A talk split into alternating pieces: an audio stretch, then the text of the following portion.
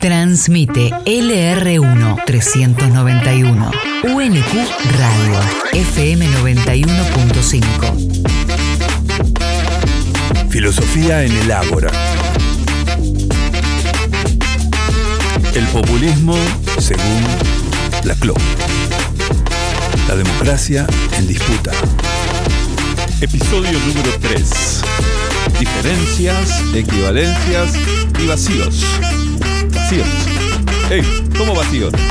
¡Ey! ¡Che! Debe haber un error. ¿Cómo vacíos?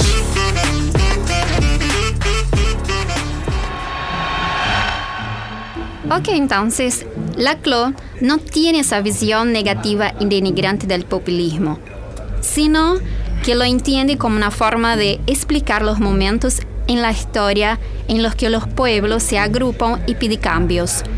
Pero, ¿cómo sería eso? Comienza una etapa perpopulista cuando en una sociedad se acumula una serie de necesidades sociales insatisfechas. Insatisfecho. Por ejemplo, la incomodidad de vivir en un barrio que se inunda, el precio de los alimentos, el abuso y la hostilidad en el ámbito laboral, la falta de recursos para mejorar cuestiones de vida. Todo eso, que es real y le pasa a la gente, se mezcla con información crítica de los medios de comunicación. Se confronta con modelos de vida promocionados a través de la redes que establecen estatus muy altos. A eso se le suma hechos sociales o políticos que provocan malestar general. El momento se vuelve populista cuando todas esas demandas confluyen y se alinean detrás de una idea, una propuesta o un líder, que les agrupa, les da unidad y las representa. ¿Y les propone? Sí, ya sé, no me digas. Un cambio. cambio. Pero estas cuestiones son muy distintas. Son problemas que no aparecen tener el mismo origen. ¿O sí? El momento populista acontece cuando se produce una equivalencia entre todas las demandas juntas, aún aquellas que parecen pertenecer a grupos sociales con distintos intereses de clase y de lugar. Por ejemplo, las demandas de los habitantes de barrios acomodados, profesionales y comerciantes equivalen a las demandas de los habitantes de barrio más populares con problemas de empleo y vivienda. Llamará a este proceso cadenas equivalenciales. Equivalenciales. Porque mientras se gesta el momento populista, todas las demandas parecen tener el mismo valor. Claro, el populismo es presentado como algo desordenado y caótico. Pero en realidad es un momento en que comienzan a organizarse nuevos órdenes. ¿Es algo así? No es tan sencillo que se establezca un nuevo orden. Las cadenas equivalenciales se alinean, pero en torno a un símbolo que logre resumir el sentido de las demandas. Un símbolo. ¿Cómo es que la gente tiene problemas concretos con sus carencias materiales, pero se agrupa en torno a un símbolo? Esos símbolos se hacen concretos, no son abstractos.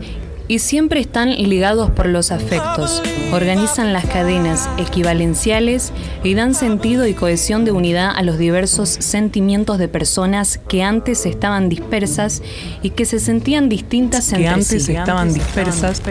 Cuando ese símbolo logra unir las diferencias o establecer fronteras difusas entre las diferencias, asoma el momento populista. Por ejemplo, detrás de una camiseta o de una bandera o de algo que cree identidad, Identidad colectiva. colectiva. Por ejemplo, las demandas de la ley de la despenalización del aborto. Precisamente no, porque fueron respondidas con mecanismos institucionales.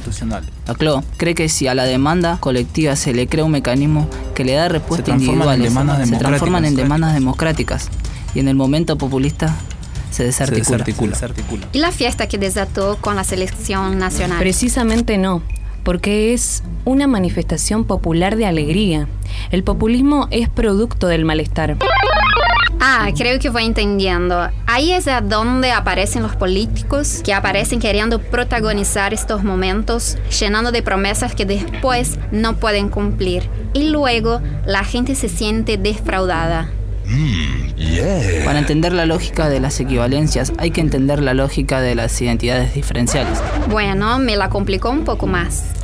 Es decir, el populismo es el momento donde debe aparecer ese símbolo que reúna a los que son diferentes y debe ser lo suficientemente vago y difuso para que las diferencias se parezcan.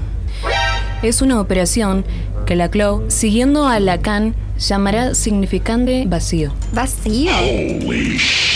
Significante vacío es una condensación de la identidad popular en palabras o imágenes que logren aunar las diferencias.